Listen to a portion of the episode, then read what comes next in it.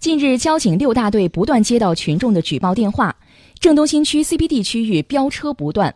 交警六大队组织多组警力在 CBD 商务内环路采取错时执勤、整夜巡查、定点蹲守、分散设卡等方式，从昨夜二十三点三十分到今天凌晨三点查处飙车违法行为，共查扣大型摩托车两辆、改装跑车五辆，其中奔驰两辆、宝马两辆、马自达一辆。